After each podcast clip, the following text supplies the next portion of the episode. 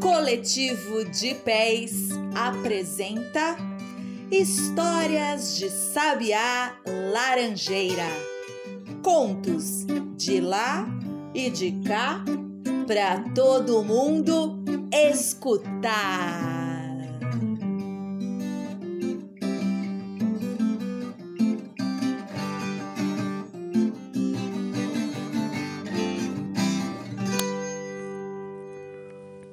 Uma bolsa cheia de pérolas. Um velho sulfi andava lentamente pelo gigantesco mercado de Bagdá. Observando a intensa movimentação e o barulho que os mercadores, clientes e animais faziam por lá.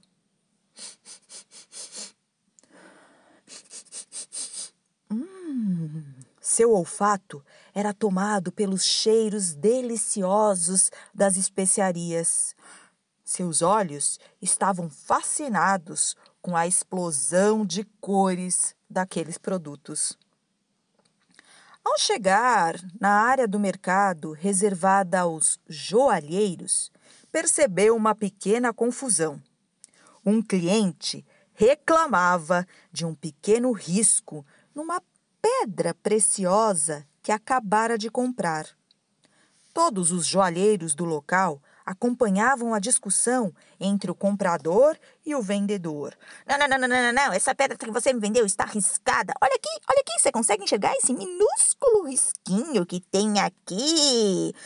Mas, meu senhor, é um um risco que não desvalorize em nada o valor dessa pedra. Não, não, não, não, não, não, não, não, não, não, Eu não quero saber de pedra arriscada. Não quero saber, vou te devolver, você me devolve meu dinheiro.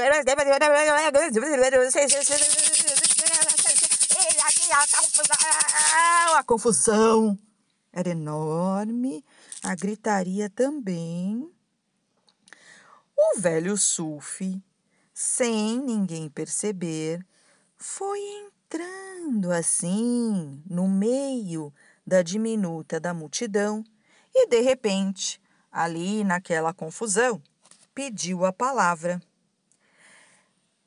Perdão, perdão, perdão, perdão. Senhores, senhores, senhores, é, é, é, quero lhes contar uma história.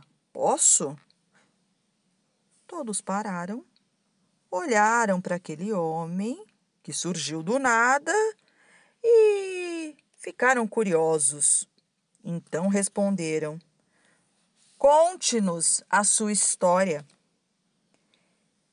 Ele ficou alguns segundos em silêncio, observando as pessoas e, enfim, começou o seu relato. Olha só, senhores. Há alguns anos eu também fui um rico comerciante, um joalheiro, assim como alguns de vocês.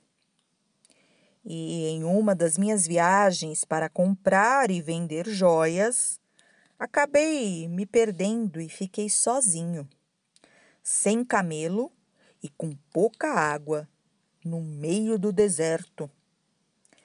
No segundo dia, já havia comido meu único pão e bebido toda a água que eu possuía. No terceiro dia, já comecei a imaginar uma morte terrível e dolorosa no meio daquela areia toda. Nesse momento, senti em algum dos meus bolsos um pequeno saco. Tateei Percebi pequenas bolinhas dentro dele. Vocês não imaginam a minha felicidade. Tinha certeza de que havia acabado de encontrar grão de bico. Sim, e com aquele sabor poderia comer e aguentar mais um pouco ali naquele deserto até ser resgatado. Bom, Enquanto o Sufi contava sua história, outras pessoas se aproximaram ali, curiosas, todas em absoluto silêncio, querendo descobrir o final daquela narrativa. O velho observou novamente todos aqueles ouvintes e prosseguiu.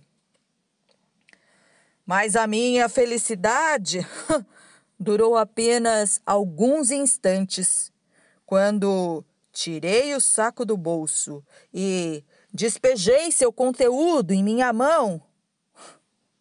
Que tristeza! Vi que aquilo não servia de nada para salvar a minha vida. É! As pessoas olharam para o Sufi em coro, perguntaram: Mas o que, que havia dentro do saco? É, é, é, é, o que, que havia dentro do saco? Fala, fala, fala, não deixa a gente nessa ansiedade. O que, que tinha dentro do saco? E ele disse: centenas de pequenas pérolas. E eu queria apenas um punhado de grão de bico para salvar a minha vida. A minha sorte é que eu fui encontrado por uma caravana logo depois. Voltei para minha casa e me tornei aluno de um grande mestre sufi. Essa é a minha história. Pensem aí! Adeus! O velho foi embora, deixando atrás de si uma pequena multidão pensativa. Ai, ai, ai, ai, ai. De que vale? O que que vale? Para que vale? Hã? Até a próxima história, minha gente.